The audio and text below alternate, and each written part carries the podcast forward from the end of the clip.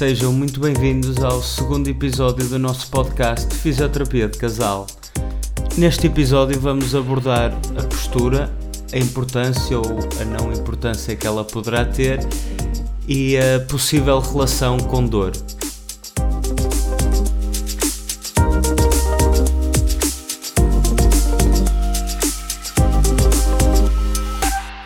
Olá, bom dia. Uh, antes de mais, eu e o Bernardo gostávamos muito de agradecer o feedback que tivemos e algumas mensagens que nos enviaram, com, inclusivamente com sugestões de temas uh, que nós certamente vamos tomar em consideração e vamos falar. Aliás, este, este tema até já é um, uma sugestão que também nos foi dada. Apesar de nós já termos isto preparado, também nos deram este tema como sugestão. Sim, e portanto, nós tínhamos de falar também sobre postura, porque existe aqui um grande mito sobre a postura correta que, que toda a gente deveria adotar e que a não adoção dessa postura muitas vezes leva a dor e a problemas. E portanto, nós também queríamos desmistificar um bocadinho isto, porque desde cedo é-nos incutido que não, a pessoa tem que estar com a postura correta, tem que... E que, e que isso é uma causa de todas as dores e mais algumas. Claro, e se calhar isso não é, não é todo o mais importante. Portanto, começando por definir postura de uma forma... Ou seja, o que é que é a postura correta? Eu acho que não há, que não há uma postura correta. Há uma frase, há uma frase famosa que foi partilhada aí na numa página de fisioterapia, acho eu, que era a melhor postura é a próxima postura. E eu vejo as coisas um bocado dentro dessa perspectiva. Ou seja, não é fundamental a questão de ter um alinhamento, entre aspas, perfeito, porque acho que isso não existe. Há variabilidade de movimento e há muita variabilidade interpessoal. Ou seja, as pessoas que não têm problemas têm postura, ou seja, os alinhamentos do, do corpo são diferentes e isso não traz maior risco de nada, não traz problema nenhum. Eu acho que isso é um ponto importante. Claro, e, e aqui uma coisa é certa: nós não podemos associar ou fazer uma relação direta entre postura e dor, porque há muitas pessoas que têm uma postura incorreta, não é? Mas, Entre mas diz lá o que é que tu, o que é, como é que tu vês o que é que é uma postura correta? Ou, tipo, se esse, se esse conceito existe para ti, depois a, a sua importância clínica Sim, é, para mim, vamos deixar para mim para eu, eu, concordo com o que tu disseste porque para mim a postura correta eu consigo dizer o que é que se calhar de uma forma global o que é que se entende como uma postura correta, ah, ou seja, o que é okay. que a bibliografia diz mas que é uma postura correta. Mas lá está, a bibliografia não diz que existe uma postura correta. Algumas pessoas escrevem coisas que não é bibliografia, não é ciência, Sim. que assumem que existe uma determinada postura correta. É, di é diferente do Pronto, que é que a bibliografia entende como postura nesse correta. Sentido, nesse sentido, eu concordo contigo e acho que se formos a ver a maioria dos nossos doentes, eles têm muito, muitas vezes um problema de não variabilidade e mantêm uma determinada postura durante muito tempo. Certo. E que isso poderá originar ou dor ou situações de sobrecarga e lesões de sobreuso. Agora, não considero que seja porque não têm uma postura correta, porque se a pessoa estiver com a mesma postura, sendo ela considerada boa, má ou o que for, vai, vai trazer sempre as suas próprias consequências, não é? Sim, eu acho que, eu acho que isso é um, um ponto fundamental, que é mais do que a postura em si, ou seja, com, o comportamento estático é o comportamento dinâmico. E não só o comportamento dinâmico, mas o facto deles deles assumirem vários posicionamentos.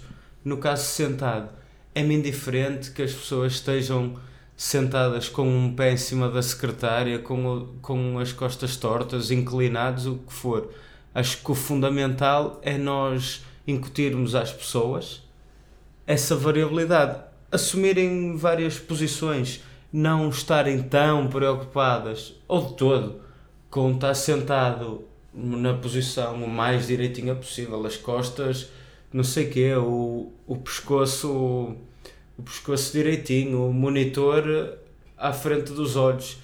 Acho que isso não é de todo importante e nós devíamos nos focar era em arranjar estratégias para eles conseguirem mexer quando muitas vezes são quase obrigados a estar 8 horas sentados na mesma posição. Claro que isto não é bem assim, não é literalmente 8 horas seguidas sentadas na mesma posição, mas são muitas horas e arranjar Em pessoas maneiras deles sedentárias, irem, claro. Mas de irem- isso também, de falando um bocadinho, um bocadinho mais da área da musculoesquelética em pessoas saudáveis ou sem patologia, ou, não é?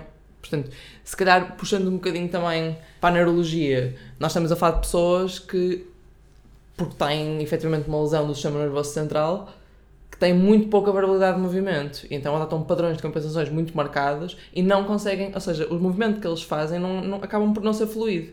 E portanto, aí a postura, se calhar, não é que eles estarem sentados direitos vai ser super importante, mas numa vertente mais de alinhamento. Mas não sei então- se me estou a explicar bem. Eu estou eu tô- eu tô a perceber isso, mas do pouco que eu conheço, não é isso que eu vou vendo. Ou seja, atribui-se uma importância gigante à postura.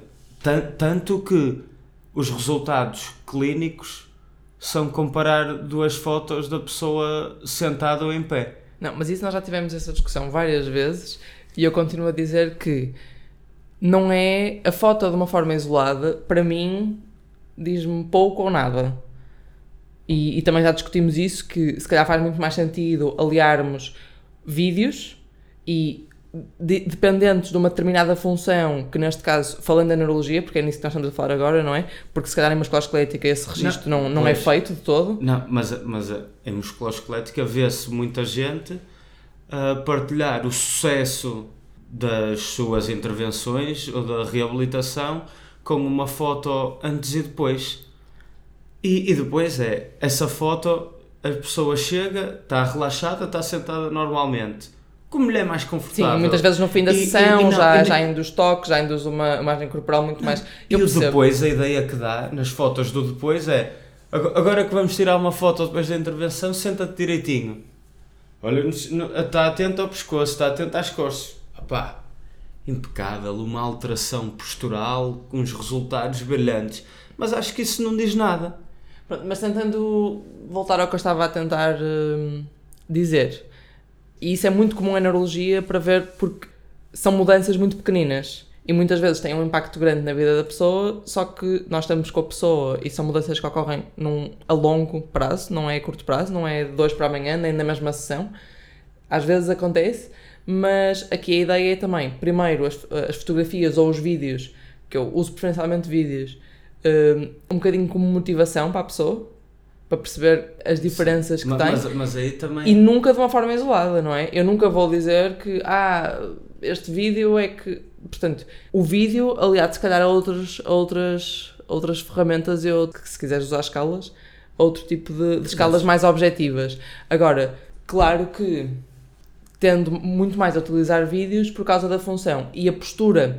Não é que a postura tenha uma grande implicação, mas o alinhamento que a pessoa tem para fazer determinada tarefa vai ajudá-los em casos que Ou estamos a falar de seja, neurologia. Ou seja, tu não, não, vê, não vês a postura ou a maneira como tu integras, entre aspas, a postura na tua prática ah, numa questão de alinhamentos para tentar favorecer uma de- determinada função uma determinada que a pessoa função. tenha mais dificuldade. Ma- Mas então, estás a assumir que existe um posicionamento ótimo para determinadas funções.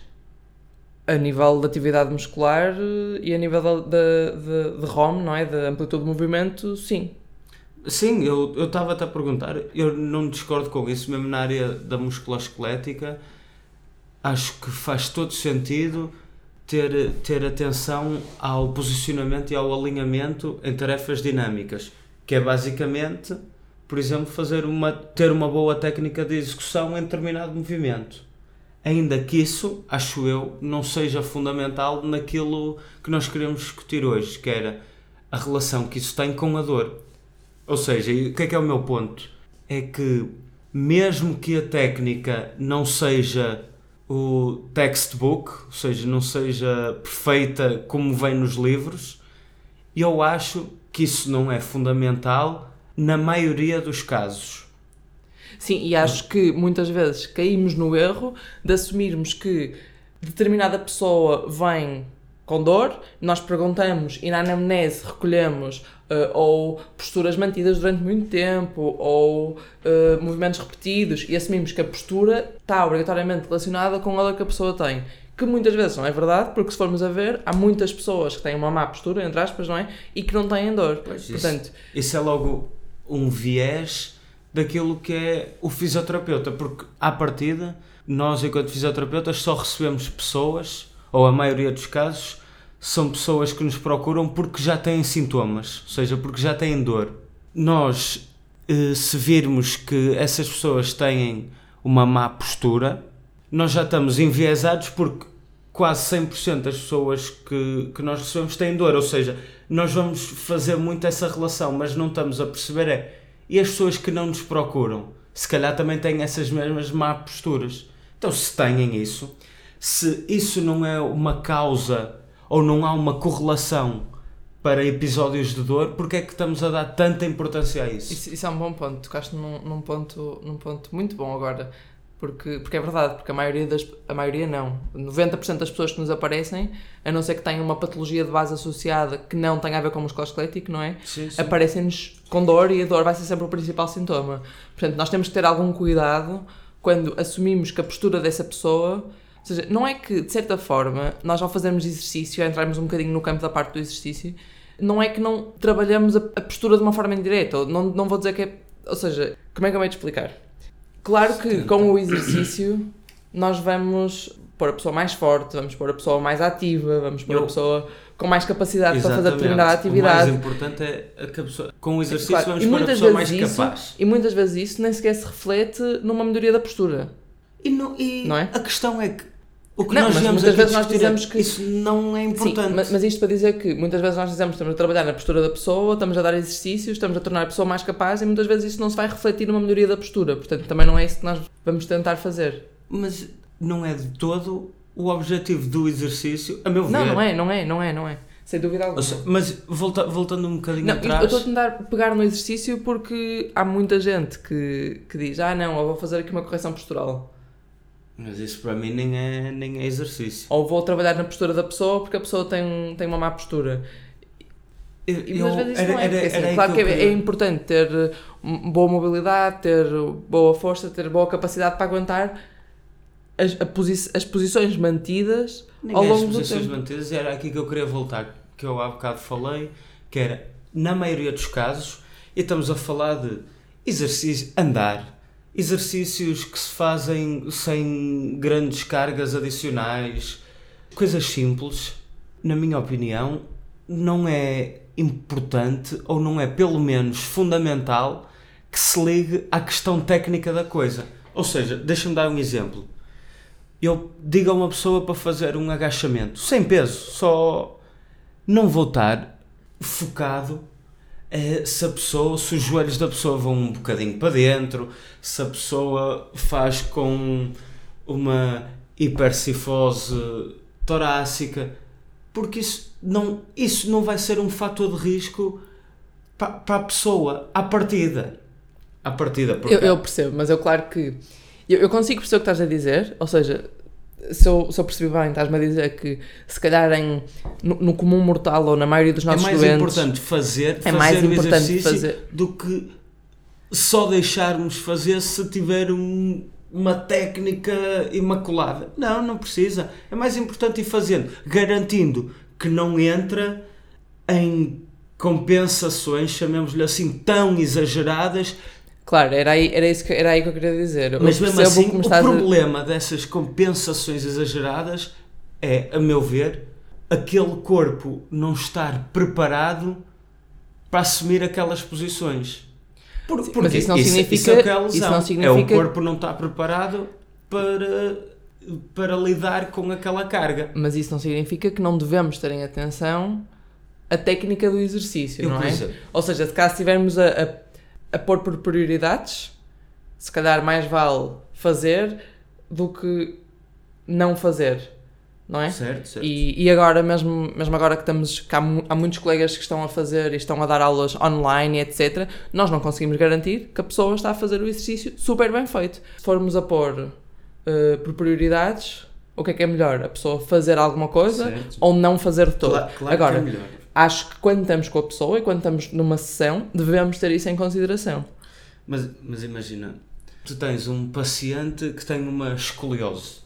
Vamos supor, uma escoliose até, até marcada, ela quase não, não a podes pôr a fazer exercício. Não, e, e é a mesma coisa que se estivermos a falar de uma população mais velha, que tendencialmente tem mais cifose, e por isso a nível da, da amplitude dos articulares do ombro vão ser menores, etc. Claro que eu prefiro pôr a pessoa a fazer do que dizer, não, antes da pessoa fazer eu tenho que lhe pôr aqui toda... Tocaste aí num ponto que eu, que eu queria, tenho uma dúvida, ou queria lançar aqui para a discussão, que é a postura pode ter implicações na função, no sentido de, por exemplo, limitar amplitudes de movimento.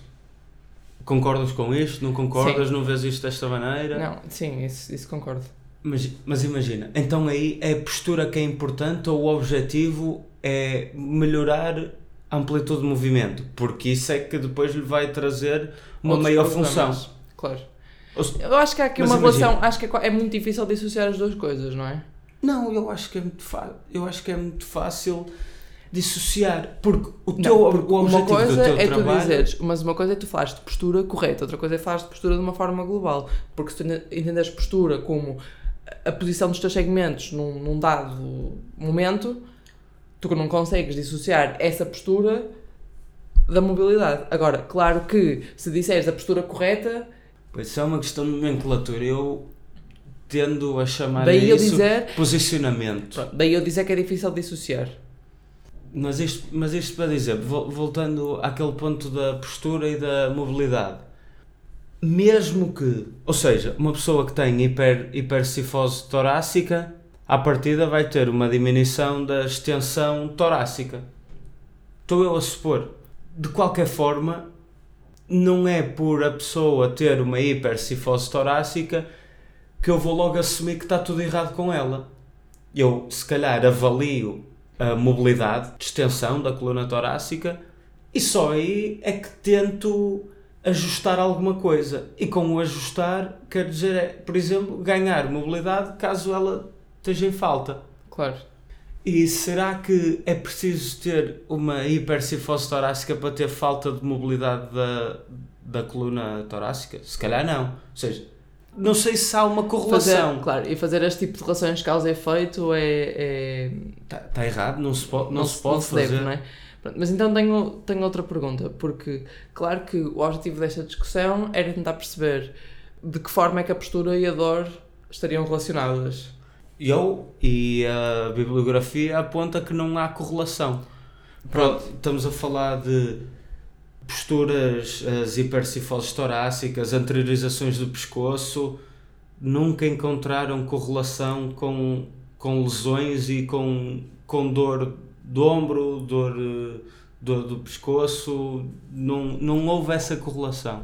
Claro, e aí vamos bater um bocadinho no, no- no ponto que falámos no primeiro episódio, da dor ser uma experiência multifatorial que depende de imensas coisas, não é? Agora, a questão que eu também acho que era engraçado nós colocarmos aqui é, apesar de não ter nenhuma relação com dor, poderá ter alguma relação com lesão, ou seja, a pessoa, uma pessoa com uma postura Mas, mas aqui Pior, é postura. poderá ter mais risco Estática? de lesão do que outras? Não, de uma forma global. Estática e dinâmica. Acho que estática não, porque se a pessoa não Pronto, mexe, não mas- vai, não vai mas a- lesionar, mas não é? questão- a Sim, mas aí é partimos essa. do pressuposto que se a pessoa não se mexe, Não, não, não. Tipo, postura estática. Tu avalias a pessoa, pões a pessoa em pé, em frente ao espelho com os quadradinhos e vês, tem um ombro anteriorizado, tem então, uma. tu basicamente estás-me a dizer que achas que a relação entre a postura, postura e lesão estática e dinâmica são diferentes.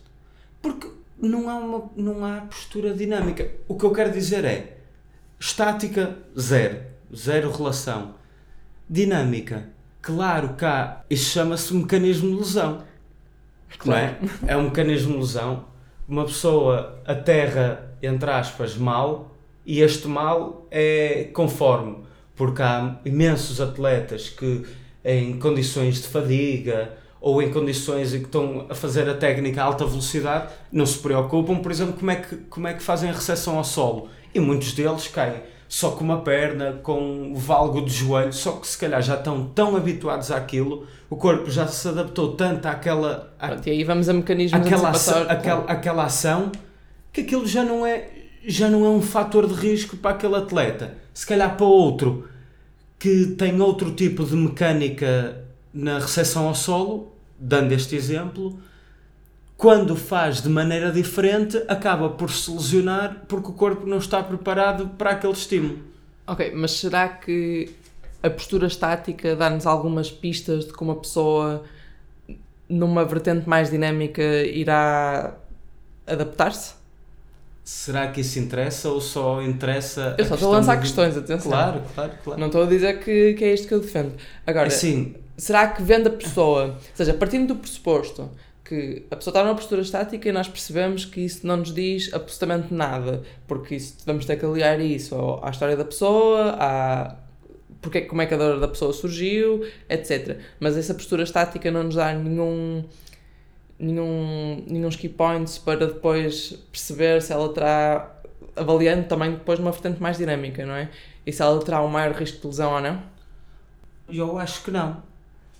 Ou seja, o que é que eu quero dizer? É que a avali- a avaliação estática nunca mostrou nenhuma relação de causalidade com nenhuma lesão. Ou seja, não, não, não encontras Sim, mas eles nos estudos veem só a estática. Pronto, O que eu estou é a perguntar é se achas que, de alguma forma, que a avaliação estática nos dá pistas para, no dinâmico, ou seja, no, ao movimento, Acho, haver um maior risco de lesão ou não. a- acho que nós, enquanto, porque eu agora só posso responder isto através da prática clínica.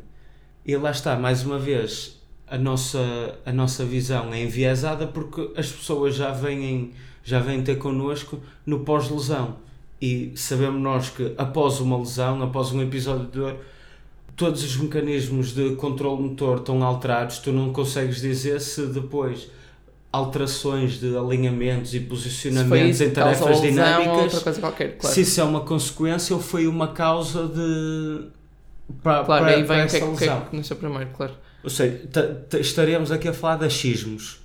O que é que eu acho que é mais importante? Nós darmos no pós-lesão, não é? Darmos a capaci- capacidade à pessoa de poder nem, nem- não é bem reagir, mas é de poder absorver as cargas que a vida lhe põe, quer seja um desportista, por exemplo, um jogador de beisebol, um lançador, velocidade de rotação do ombro, coisas gigantes. Estamos a falar de milhares de graus por segundo. Se me perguntas, será que o posicionamento da omoplata pode ter alguma influência no maior risco de lesão dos músculos dos músculos da coifa dos rotadores? Eu acho que é lógico que sim, mas aqui há várias perguntas que se colocam, que é, nós somos capazes de alterar esse alinhamento numa tarefa tão rápida como é um lançamento? Será que somos capazes de fazer essa, essa alteração? Depois é, será que isso realmente vai importar? E depois é, o que é que nós, o que é que nós vemos nos artigos?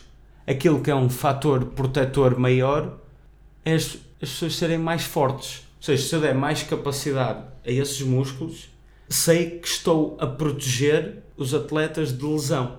Portanto, eu vejo as coisas desta forma, ou seja, não me vou preocupar tanto com os posicionamentos e os alinhamentos, mas vou-me preocupar mais em dar capacidade para eles conseguirem resistir. Ok, então esse- tenho, tenho outra, outra pergunta que acabei de, de me lembrar.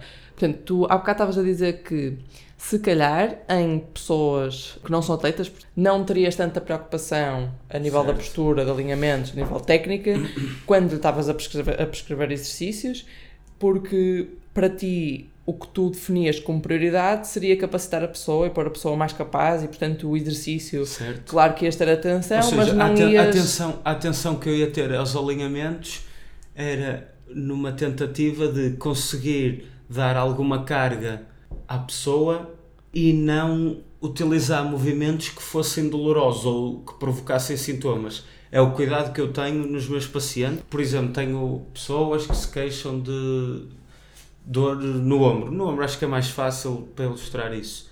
Os exercícios que eu vou fazer, vou tentar procurar movimentos que não lhes provoquem os sintomas numa fase inicial. Ok, mas a minha pergunta era: existe alguma diferença se estiveres a trabalhar com atletas do que com pessoas. O ponto de partida, onde começo. Ou seja, o objetivo é sempre o mesmo. Sim, mas vais ter mais atenção. A minha pergunta era, eh, ou a pergunta que eu estava a tentar fazer era: a nível de postura, que é isso que nós estamos a falar, é tu vais ter mais atenção com a técnica do atleta, especialmente se ele tiver que fazer movimentos mais rápidos do que com uma pessoa normal, ou não? Não tem, não tem a ver com ele ser um atleta ou ser uma, uma pessoa que não pratique nenhuma atividade física, tem mais a ver com o exercício em si. Voltando ao exemplo do agachamento. Se for no aquecimento, por exemplo, eh, e a pessoa tenha de fazer agachamentos sem carga, quase sem, sem dizer nada, à vontade. Se já estiver a fazer um exercício, por exemplo, para aumentar a força e que está a fazer agacha, agachamento com peso às costas, com muito peso às costas, aí vou ter muito mais cuidado com a técnica de execução, porque alguma falha na técnica pode querer dizer que vou pôr determinadas estruturas numa sobrecarga excessiva e isso levar à lesão. Ok, eu acho que já percebi. Ou seja, tem mais a ver com o exercício em si. Sim, sim, eu concordo. Eu, se tivesse que responder à minha pergunta, eu respondia da forma que tu respondeste. Mas... Então tive, tive bem. Tiveste. Mas, mas pronto, era só para lançar aqui algum tipo de discussão. Portanto, a ideia aqui, uh, da mesma forma, se calhar acho que falámos mais ou menos tudo que queríamos, sim, todos os pontos, mas o que eu queria dizer era, da mesma forma que pedimos no primeiro, no primeiro episódio para darem a, a, vossa opinião. Nós gostávamos mesmo muito que isto fosse uma discussão, para além do que nós estivemos aqui a discutir os dois, não é? E gostávamos que quando publicássemos Sim, isto dessem, nas plataformas, que dessem a vossa opinião, mesmo que seja contra. Claro. Mesmo que essa opinião Aliás, for contra a nossa, não é?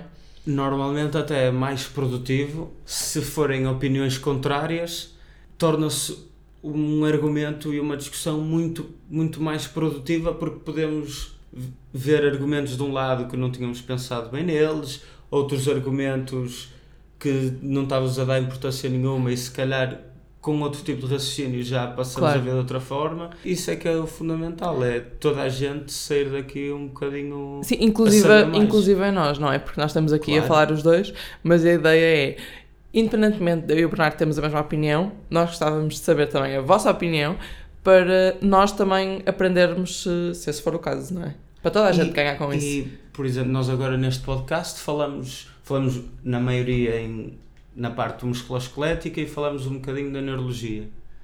Mas se calhar haverá outros contextos em que isto fará mais sentido.